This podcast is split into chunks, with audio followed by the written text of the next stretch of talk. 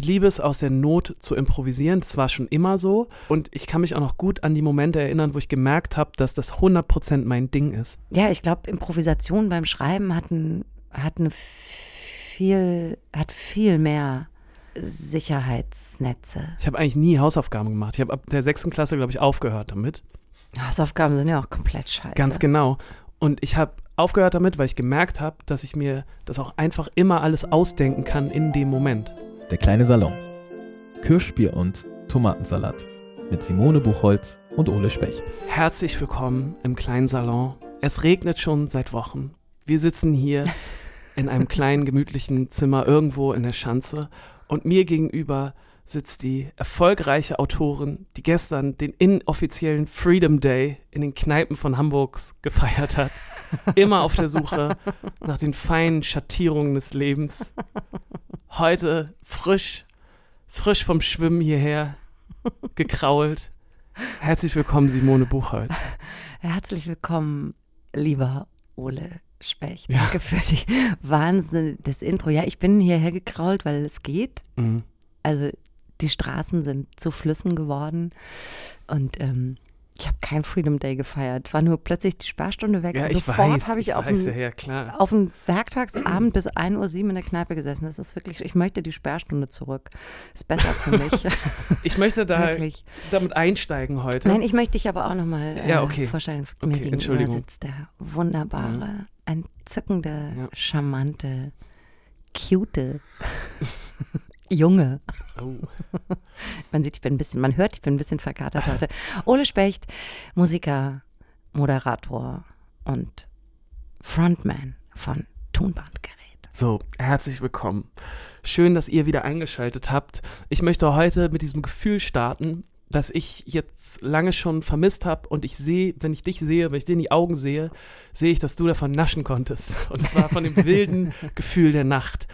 Ich bin nämlich vorgestern durch mein Viertel gegangen und es war nachmittags oder so und ich bin an so einer Kneipe vorbeigegangen, die lange, lange jetzt zu hatte und dann bin ich gestern vorbeigegangen und kurz bevor ich da, äh, kurz bevor ich die Kneipe hinter mir gelassen habe, ging die Tür auf der Kneipe und es kam dieser Geruch raus von Bier, Zigaretten und Schweiß und es hat mich sofort richtig gekriegt. Ich habe ich hab so, ich habe so das Gefühl, ge- also ich habe richtig so ein Flashback gehabt. Kennst du diesen Film Ratatouille? Ja. wo dieser Koch am Ende dieses Ratatouille ist und so sein, sein gesamtes Leben fühlt.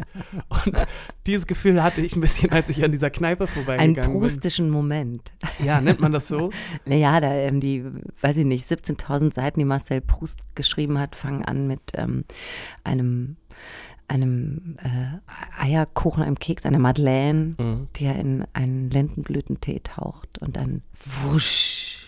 Okay. Und so hattest du das mit dem Schweiß und dem Zigarettenrauch und dem Bier. ja, weil so eine gute Kneipe, eine gute Raucherkneipe, die riecht auch immer ein bisschen wie so ein Club.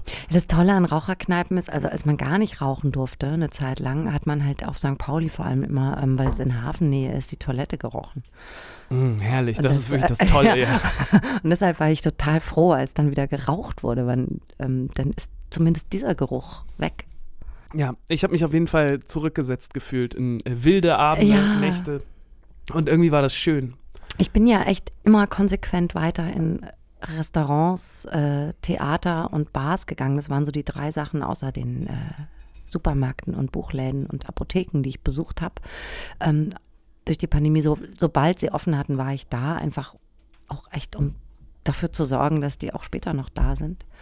Und aber natürlich ist dieses 11 Uhr rauskehren. Also ich, ich muss sagen, ich, ich fand es nicht so schlecht, weil das hat natürlich so was Englisches.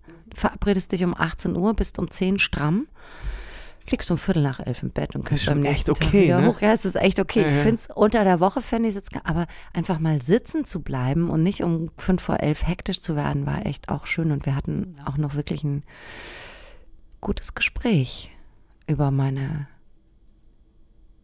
Radikalisierung. Als Person, oder? Ja, so als, ja, so, genau.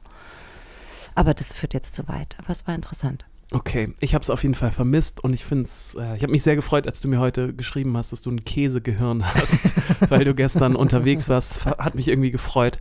Also die, die Tatsache, dass das jetzt wieder möglich ist, Ja. irgendwie schön. Und auch für Ähm, dich, Ole, wird Ja, auch bald für mich. wieder möglich Für mich wird es bald wieder möglich Ja. sein und dann werde ich, äh, werd ich auch mit käsigen Gehirn ähm, hier beim Podcast auftreffen, eintreffen. aufschlagen. Ja, äh, genau, Worüber einschlagen. reden wir denn heute? Wir haben heute ein gutes Thema und zwar das Thema Improvisation.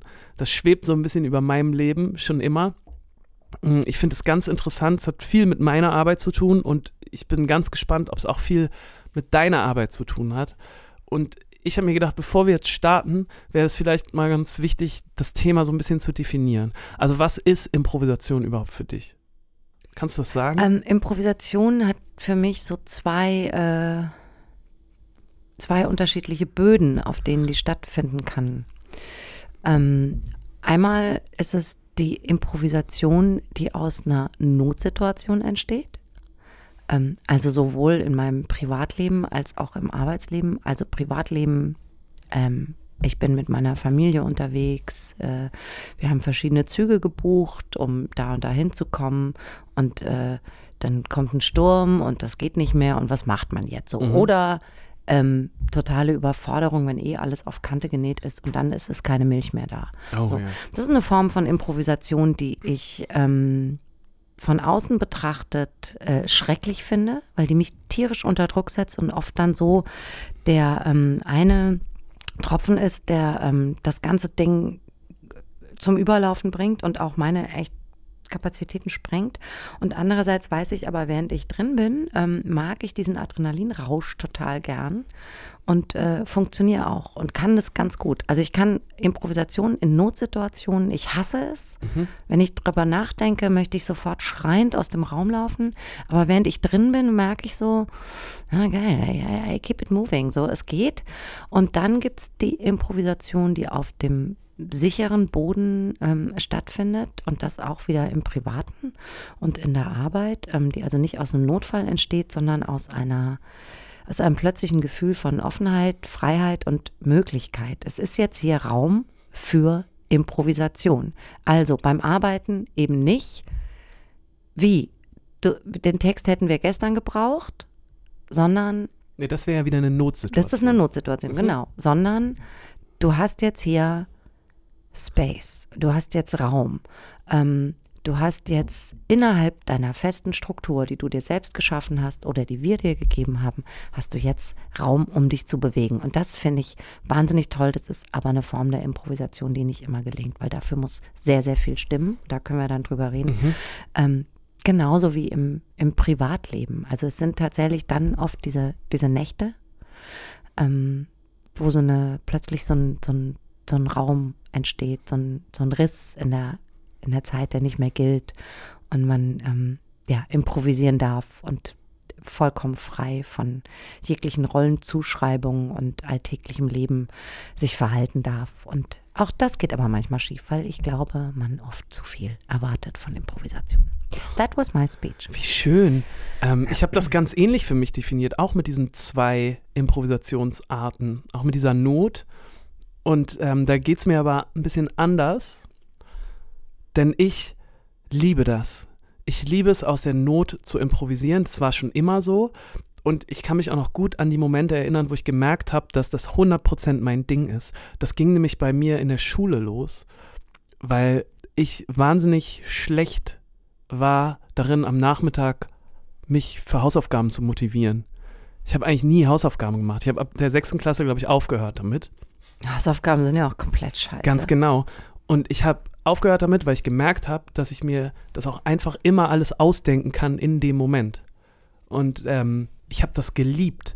Also ich saß einfach dann immer in der Klasse und wenn es darum ging, dass man eine Geschichte schreiben musste, saß ich da vor meinem leeren Blatt Papier. Und wenn ich dann drangenommen wurde, habe ich mir einfach on the fly was ausgedacht. Geil, du bist in der siebten Klasse auf der Rasierklinge geritten. Genau. Und ich habe es geliebt. Und ich habe das wirklich von der siebten Klasse dann bis zum Abi durchgezogen und ich habe es geliebt.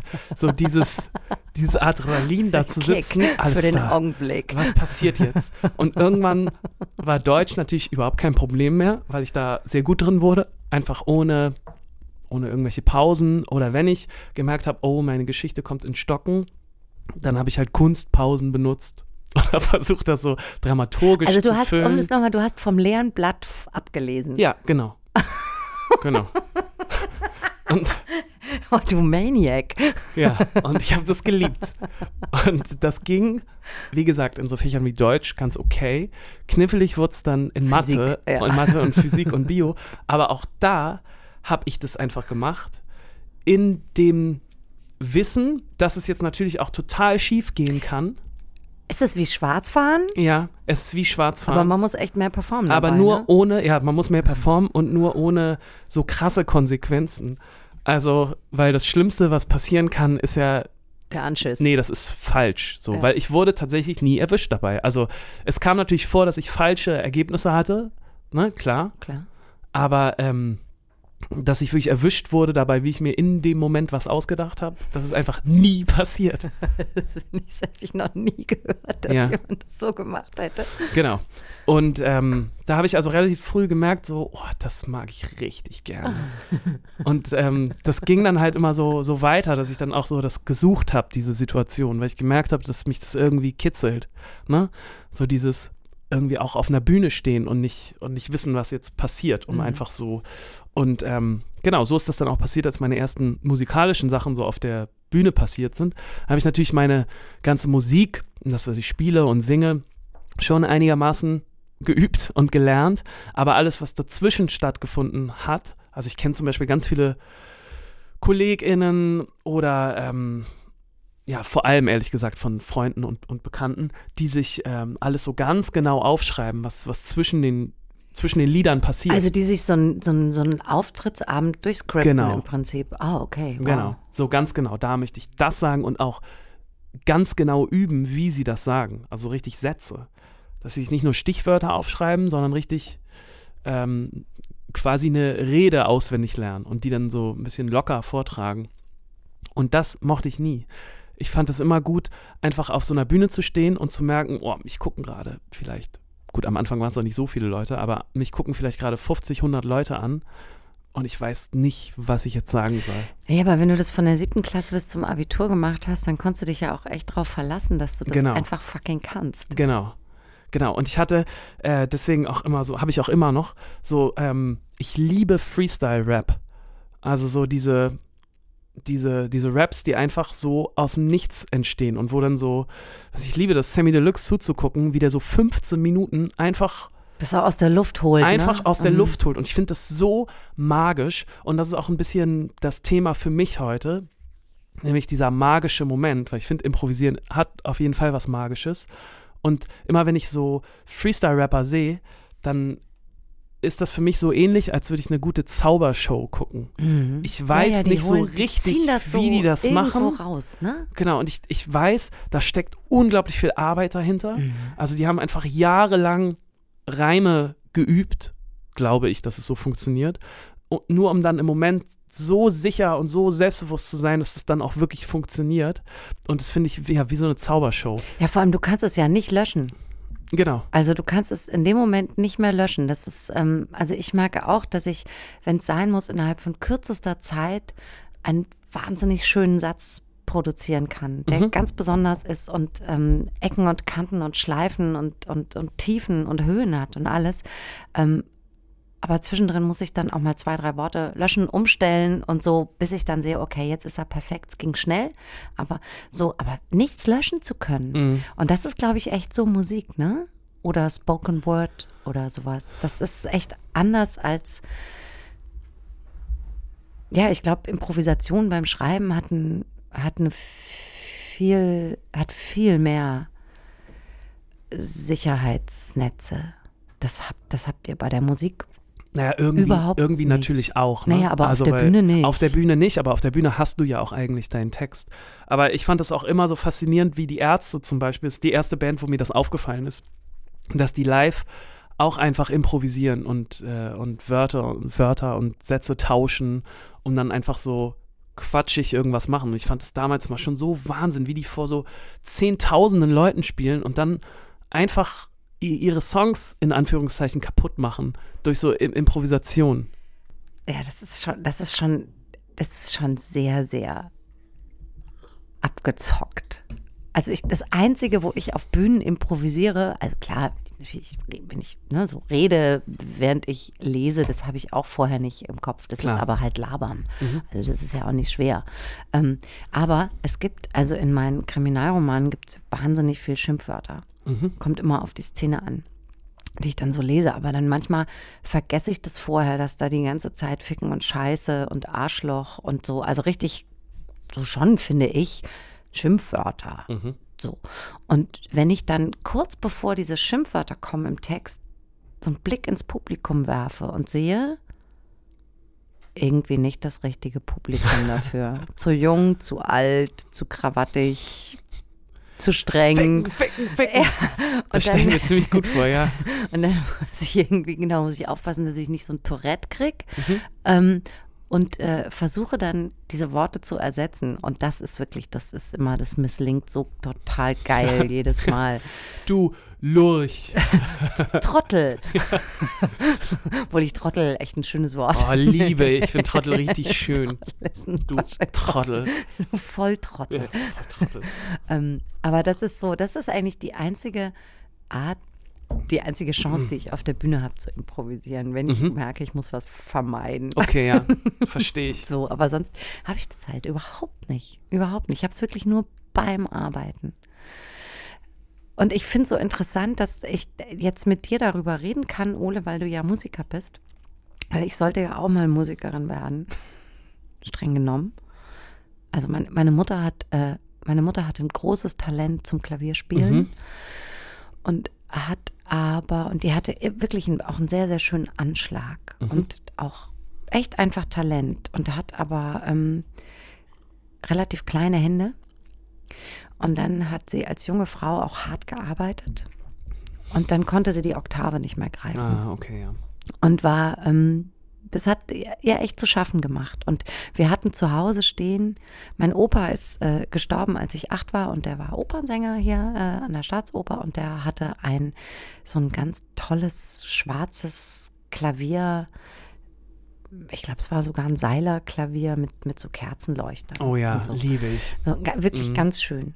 Und das stand dann bei uns äh, in unserem Haus, äh, leider auf der Fußbodenheizung, was dazu geführt hat, dass das Klavier am Ende ist, glaube ich, irgend sowas wieder Boden gebrochen. Es war permanent verstimmt, weil sich auch keiner mehr richtig drum gekümmert hat, weil eben meine Mutter nicht gespielt hat und dann gesagt hat, dann soll doch das Kind Klavierunterricht bekommen. Und ich fand die Vorstellung von so einem Mädchen mit so blonden, langen Haaren, das an so einem schwarzen Klavier mit, Ker- ich meine, ich Sternzeichen Fische, ne? Ich bin echt, ich, ich liebe so, mir, mir so meine Welt vorzustellen. Und diese Vorstellung war für mich wahnsinnig toll. Und ich habe sofort gesagt, oh ja, ich möchte Klavier spielen lernen.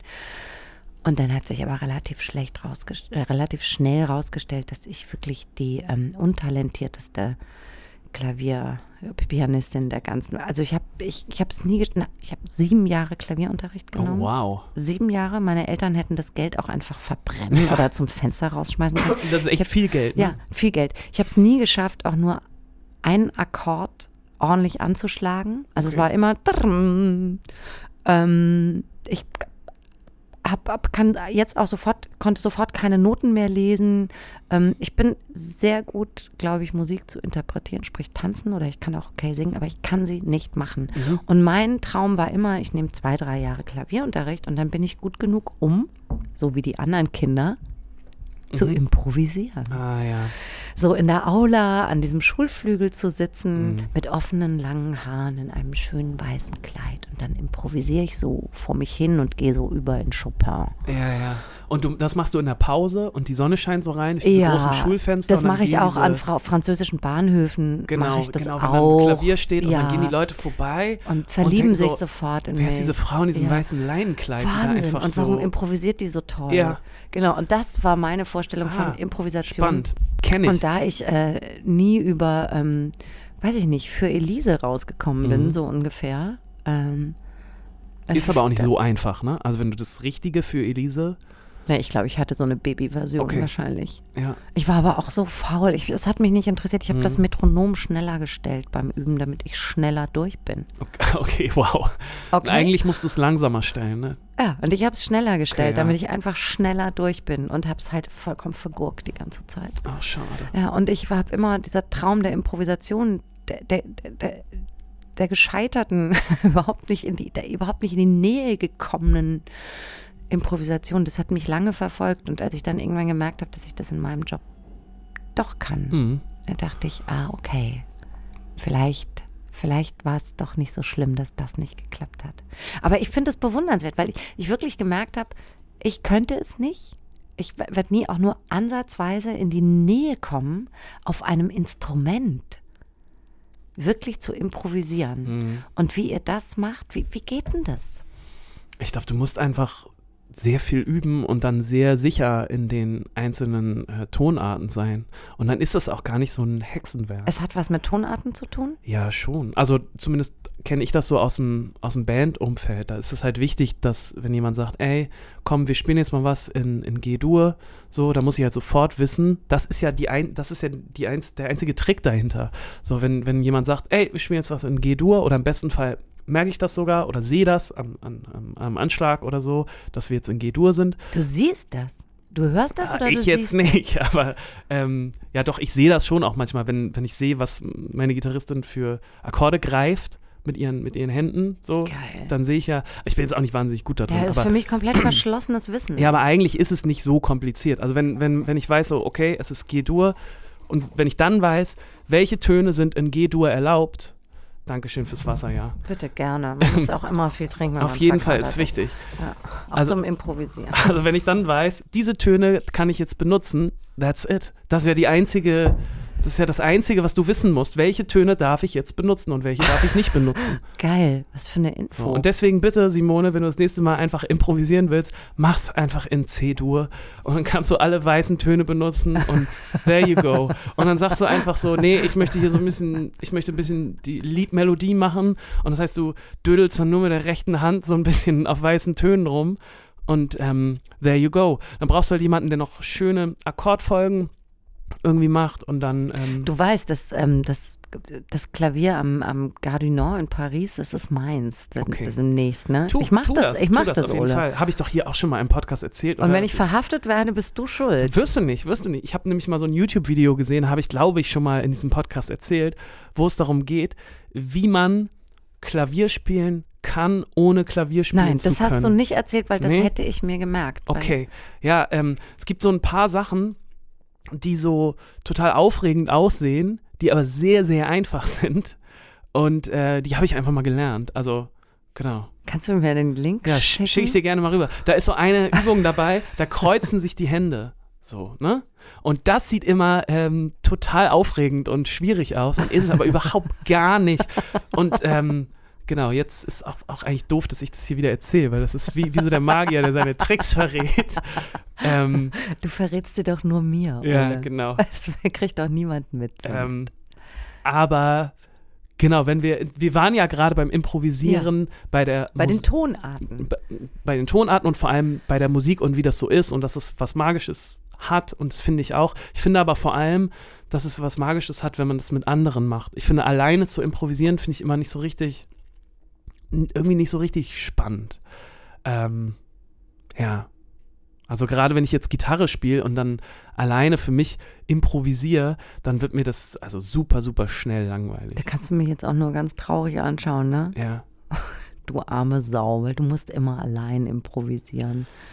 Deshalb ist es vielleicht auch, ich weiß gar nicht, ich weiß gar nicht, inwiefern man das aufs Schreiben so wirklich übertragen kann. Ich glaube, dass man es kann, aber lass noch mal bei der Ja, Musik ich habe ich hab bleiben. so ein paar, ja, okay, wir können auch noch mal bei der Musik Ja. bleiben, weil ich habe, ähm, vielleicht können wir damit noch mal weitermachen.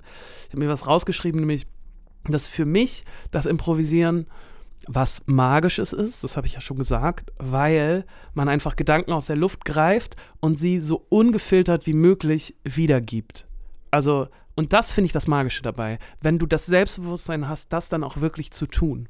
Also du musst ja so mit dir im Reinen sein, dass du einfach ungefiltert den ersten Gedanken, der dir quasi in den Kopf ploppt, ähm, sagen kannst.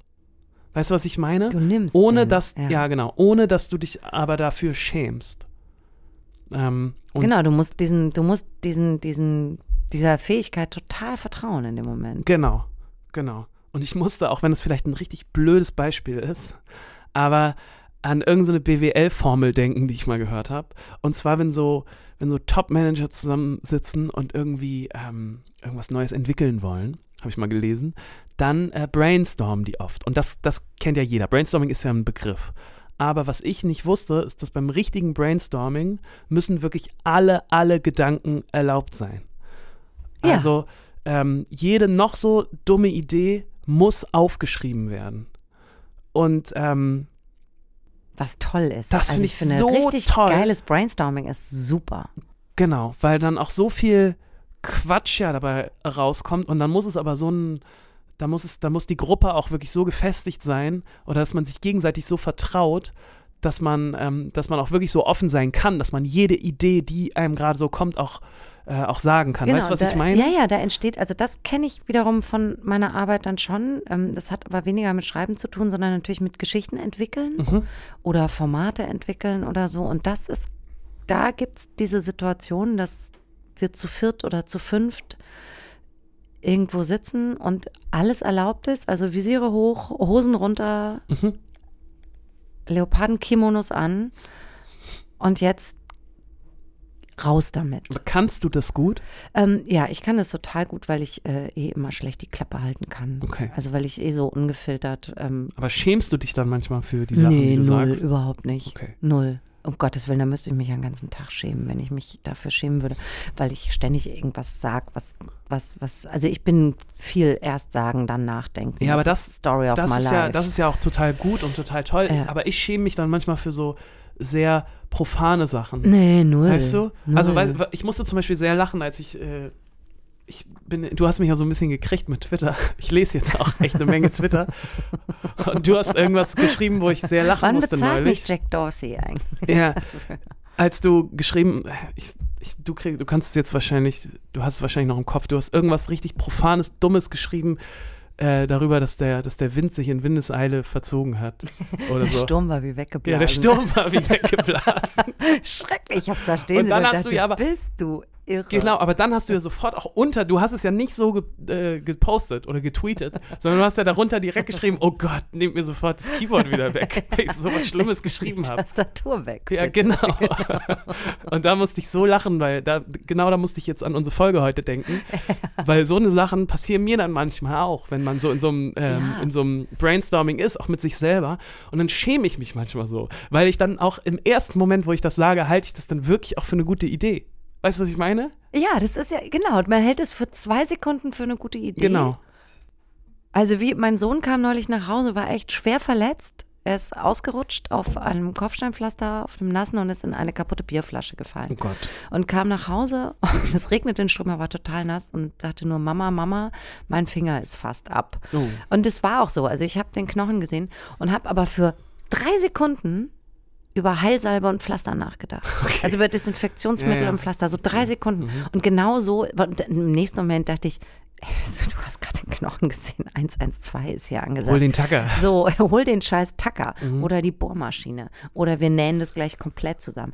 Aber das ist genau so ein Moment, dass man halt erstmal, das muss erstmal raus. Das Banale muss erstmal raus, um dann äh, Raum zu finden für die wirkliche Improvisation. Und das ist halt was, was du beim Brainstorming ist das richtig Technik, ballert den banalen Scheiß raus, damit dann der Raum sich öffnet für die guten Ideen. Ähm, beim Schreiben ist es oft genauso. Du musst erstmal das Banale hinschreiben, um dann aber den guten Satz zu finden oder das richtige Wort. Aber beim musikalischen Improvisieren hast du diese, hast du dieses Sicherheitsnetz halt nicht. Du kannst ja nicht erstmal, wenn du fünf Minuten Banalitäten rausgeballert hast, hört dir ja schon keiner mehr zu. Deswegen finde ich der auch, Bühne, also wenn du live Ja. De improvisierst. deswegen zum muss ich sagen, ähm, finde ich auch live improvisieren auf der Bühne total ätzend. Ich hasse das, wenn Leute das machen. Okay, wann improvisierst du? Ja, beim, äh, beim Songschreiben. Beim Schreiben. Genau, um Mhm. irgendwelche Sachen rauszufinden. Ich, find, ich war mal auf einem Konzert von Daniel Norgren hier in Hamburg im Übel und Gefährlich. Ist ein ganz toller skandinavischer Künstler. Ähm, ich verehre den sehr. Mhm. Und der hat ähm, beim Konzert jetzt so, ich glaube, zwei Stunden gespielt und nach anderthalb Stunden hat er gesagt, so Leute, wir jammen jetzt mal ein bisschen auf der Bühne rum und es könnte auch ein bisschen langweilig werden. Also ihr könnt euch jetzt gerne mal ein paar Getränke holen, wenn ihr wollt. Aber wir müssen das jetzt machen, Weil wir was? müssen das jetzt hier mal machen. Und ich fand das so ätzend, weil ich dachte, ich fand es auch wirklich selber total langweilig, weil das so, das war auch kein gutes, spannendes Jam, weil weil es halt improvisiert war und weil die wahrscheinlich nicht einen guten Tag hatten. Manchmal kann das super sein, aber ich habe mich so gelangweilt in dieser halben Stunde und dachte so, oh Leute, ey, macht das doch in eurem Proberaum. Das ist doch jetzt einfach so Fun, was ihr für euch gerade auf der Bühne Ja, und macht. was glaubst du, warum die das gemacht haben? Weil die langweilig war. Und ich kenne das auch, wenn du irgendwie eine Tour spielst und du spielst 30 Shows hintereinander und irgendwann, wenn du äh, am f- 25. Show in Bielefeld bist und musst jetzt schon wieder da deine. Oh, das ist jetzt total demaskierend, was ich jetzt gerade erzähle, ne? Aber hey, musst go jetzt on, go on. spielst jetzt irgendwie zum 30. Mal deine, deine eine Ballade und vielleicht hast du heute nicht diesen Moment, wo du das auch genauso fühlst. So, das kann ja manchmal passieren, dass du einen Song spielst und du hast ihn jetzt so oft gespielt und gerade heute hattest du irgendwie einen Scheißtag und gerade heute fühlst du den nicht und dann langweilst du dich einfach dabei und du spielst ihn so ein bisschen runter, weil du weil du müde bist und du möchtest was Neues, du willst irgendwie neue Impulse haben und du bist aber schon die ganze Zeit immer dabei und weißt du, was ich meine? Mhm. Und ähm, So wie putzen dann. das klingt so. jetzt gerade so, als würde es ständig passieren, so ist es auch nicht. Aber manchmal hat man einfach nicht einen guten Tag, da haben wir auch schon mal drüber Ja. gesprochen in der Folge Bühne.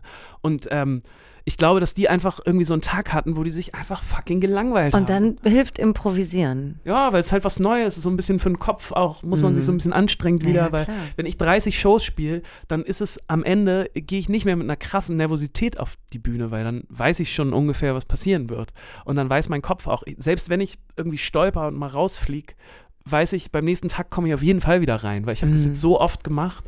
Ähm, weißt du, da ist, ist was ganz was anderes, als, als wenn es der erste Showauftakt ist, so, wo, ich, wo ich Panik habe am Abend vorher, weil ich, weil ich Angst habe, dass die ganze Show nicht funktioniert. Ja. Hier gerade richtig in Rage geredet. Ja, ne? ich, ich ähm, mein Gott, euer Leben, ey, ihr Musiker und Musikerinnen. ja, so ist das. Ähm, ich wollte dich aber noch was fragen. Ja, ma, ma, ich bin so am Nachdenken über das, was du gerade erzählt hast. Grätsch da ruhig rein. Ja, ich wollte dich nämlich, ähm, das ist eine Frage, die hatte ich mir aufgeschrieben, die hast du eigentlich schon ein bisschen beantwortet, aber ich wollte dich fragen, ob du, ob du das gerne machst, improvisieren beim Schreiben. Also ist das was, was, was du aktiv einbaust in dein Schreiben? Also dass du dich in so Situationen begibst, wo einfach völlig unklar ist, was passiert und dann improvisierst du? Ja. Oder ist das eher etwas, was aus der Not kommt, weil du merkst, fuck, das geht hier gerade nicht auf, jetzt muss ich das irgendwie ändern, wie kann ich das ändern? Und dann kommt so, dann kommt der Stress hoch.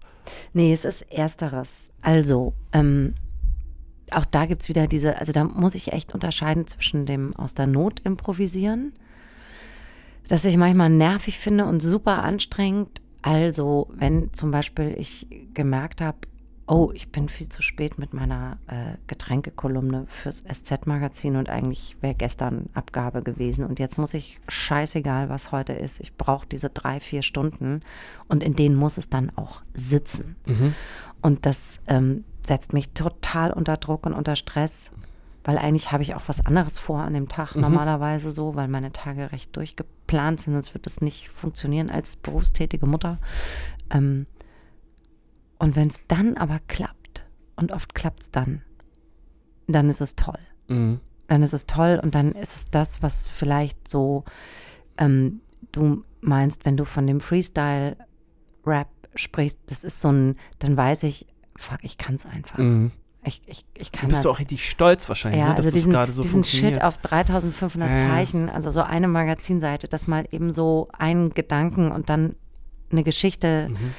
dazu außenrum stricken und ähm, Erinnerungen hervorholen und das in eine Wirklichkeit verpacken und eine Wahrheit am Ende daraus ziehen, das, ey, das mache ich einfach seit ich 25 bin. Das Mhm. kann ich. So. Ähm, das ist aber eine Stress, ist ein Stress improvisieren. Also das finde ich, schon anstrengend. Ähm, das schöne Improvisieren ähm, ist tatsächlich etwas, äh, was ich wirklich ähm, heraufbeschwöre und ähm, mich in die Situation bringe. Und das hat so auch wieder so zwei Ebenen. Also dadurch, dass ich äh, viel mit Struktur arbeite, also dass ich meine Stoffe oder meine Geschichten in der Struktur entwickle, in verschiedenen Akten. Das habe ich auch schon ein paar Mal erzählt. Schriftstellergewäsch jetzt. so. ähm, aber dadurch habe ich immer einen ziemlich festen Rahmen, den ich ausfüllen muss. Mhm. So. Und da ist natürlich, das ist dann wie so ein Hausbau, ne? Da gibt es dann auch, ähm, während ich den Rahmen fülle, denke ich dann schon auch immer noch in Strukturen und okay, jetzt weiß ich, jetzt, wenn ich hierhin will, muss das kommen und so und so und so. Und dann ähm, gibt es aber immer, ich würde sagen, so alle zwei, drei Szenen oder Momente in einem Roman schaffe ich mir selbst ein Setting, in dem ich nicht mehr trittfest bin. Mhm. Also in dem ich nicht weiß, was jetzt passiert, indem ich die Figuren laufen lassen muss, indem ich das Setting laufen lassen muss, dann kann da, da kann das Wetter umschlagen oder so ganz, ganz banale Sachen. Und indem ich, und das ist der Punkt für mich, in so eine Unsicherheitszone rein entscheide und ins Risiko gehe. Kann ich da so ganz praktisch mal kurz mhm. nachhaken? Also ich möchte mir das gerade so wirklich vorstellen. Ne? Du hast diese eine Szene und die ist für dich noch nicht in Stein gemeißelt und du weißt auch noch nicht so ganz, wie sie zu Ende gehen wird. Ist es dann, ich stelle mir es nur gerade so vor, wie nee, ich das schreiben weniger. würde. Die Szene ist noch gar nicht da. Es okay. ist wirklich freier Raum. Oh. Also, ich habe so zwei, drei Szenen, von denen ich vorher auch wusste, die müssen jetzt kommen, das muss ja. jetzt passieren. So, und da schicke ich meine Figur durch oder meine Figuren, weil es einfach eine Folge ist von dem, was vorher passiert ist. Mhm. Und das sind halt diese Leute und die verhalten sich so. So. Okay, genau. Und dann passiert denen, dann pass auf, ja. dann passiert denen noch ähm, ein bisschen was. Also dann gibt es einen, einen weirden Dialog und dann ähm, ist so ein bisschen vielleicht Ratlosigkeit oder so. Und dann kommt eine Szene, in der ich was mache, um mich selbst aus dem Konzept zu bringen. Genau, und wie funktioniert das praktisch? Also kann ich mir das so vorstellen, wie zum Beispiel eine Figur von dir ist mit ihrem, findet irgendwo, irgendwo in einer Kneipe, nachdem sie einen weirden Dialog hatte, findet sie in einer Kneipe einen braunen Aktenkoffer und macht den auf und greift rein. Ah, und, sind, und, ja. und, was holt sie dann raus? Ja, es ist, sind, es dann, ist es dann genau. genau sowas? Genau, es sind solche, also entweder sind es so inhaltliche Dinge, also es gibt im Kriminalroman zum Beispiel das, ähm, diese, diese, diese Floskel äh, Enter a man with a gun. Mhm. Also die Tür geht auf, es kommt jemand mit einer Knarre rein. Alles ist anders. Die mhm. Situation, mhm. die Karten sind vollkommen neu gemischt. Äh, Pulp Fiction, der Koffer, ja. der geht auf. Es leuchtet immer Gold wir wissen bis heute, niemand weiß, ja. Was in diesem Koffer war. Mhm. So, aber mit solchen Sachen kannst du arbeiten. Du kannst es inhaltlich machen, du kannst es aber auch formal machen, indem du zum Beispiel, was ich jetzt gerade, ähm, ist schon ein paar Monate her, aber was mich wahnsinnig angemacht hat, weil es so ein, eben so ein, so ein Verunsicherungsmoment war für mich. Ich habe die Zeitlinie reißen lassen. Der Hauptfigur ist die Zeitlinie gerissen. Die hat sich in zwei Äste geteilt. So. Und in dem einen Ast wird zurückgespult. Mm, okay. Und allein dadurch, dass ich mich in diese Situation gebracht habe, dass ich der habe die Zeitlinie reißen lassen und wusste, okay, ich muss jetzt gleich zurückspulen. Das habe ich noch nie gemacht. Mhm. Wie spult man in einem Text zurück? In einem Film kann man sich vorstellen, in der Musik mit jeder. Aber wie spult man eigentlich in einem Text zurück? So. Und dieses, mich in dieses Risiko zu bringen, entweder durch Inhalt, also es kommt jemand rein oder es taucht etwas auf oder es geht etwas unter. Aber dieses etwas, darum ging es mir gerade. Genau, es gibt entweder es ist es dieses, so Nee, aber ich meine, dieses Sachen. etwas, mhm. entscheidest du das, was das ist, wirklich in, in der einen Sekunde, wo du davor sitzt und dann bleibt es das auch erstmal? Ja. Okay, ja, das, oh, super spannend, danke. Ja. Genau wegen, ähm, wegen, wegen solchen mhm. Dingen finde ich unseren Podcast hier so toll, weil das habe ich mich schon oft gefragt, wie sowas funktioniert. Ob, also ob man sich selber in so eine Situation bringen muss. Ja, also ich bringe mich dann auch so ein bisschen äh, gedanklich erstmal, muss ich mich da reinbringen, wie ihr wahrscheinlich auch beim, ja, klar. also in welcher Tonart arbeitet ihr ja. gerade? So, Geht ich muss, genau, ich muss ganz genau fühlen, was ist denn das für ein Setting hier? Was, was ist denn jetzt, genau, ist das jetzt Moll? Ist das Dur? Mhm. Ist das, ähm, äh, äh, genau, auf welcher Tonart sind die hier unterwegs? Und wenn ich jetzt schon mal die Tonart wechsle, zum Beispiel, Mhm. was passiert denn dann? Ja, ja, klar. So, einfach mal. Und, und, und dann muss ich aber erstmal, bevor ich das mache, also entweder inhaltlich oder formal, diesen, diesen, dieses Klick, diesen Punkt setze, ab dem ich improvisieren muss, ähm, muss ich wirklich mich ganz, ganz, ganz genau auskennen in der Situation, in den, es sind immer die Gefühle der Protagonistinnen und Protagonisten. Also ich muss genau wissen, wie geht's den Figuren. Die alte Frage, was ist denn da eigentlich los gerade? Mhm. So, dar dafür erzählst du ja Geschichten, um das zu beantworten. Was ist denn da los? So. Und dann, wenn ich genau weiß, was da los ist, dann kann ich diese maximale Unsicherheit ähm, herstellen mit was auch immer. Genau. Und das ist dann echt so ein, was da kommt, ob das ein Typ mit einer Knarre ist oder ein Koffer mit Gold oder, oder ein Riss in der Zeitlinie, das, das ist dann, das ist so ein bisschen die Magie, Mhm. dass ich dann auch selbst merke, in dem Moment, wo es da steht, ich denke, yes, Mhm. that's it. Mhm. Und jetzt passiert irgendwas. Und dann ist es wirklich, dann ist es wie so ein, oh, wie so ein Tanz auf dem Eis. Und das ist wunderschön. Dann wird's echt, dann musst du ganz vorsichtig sein, was du jetzt machst. Und gleichzeitig kriegst du aber so, ein, so eine Energie und so ein Flow, Mhm. den ich nicht habe, wenn ich weiß, wie die Szene aussieht und ich die zu Ende schreiben muss.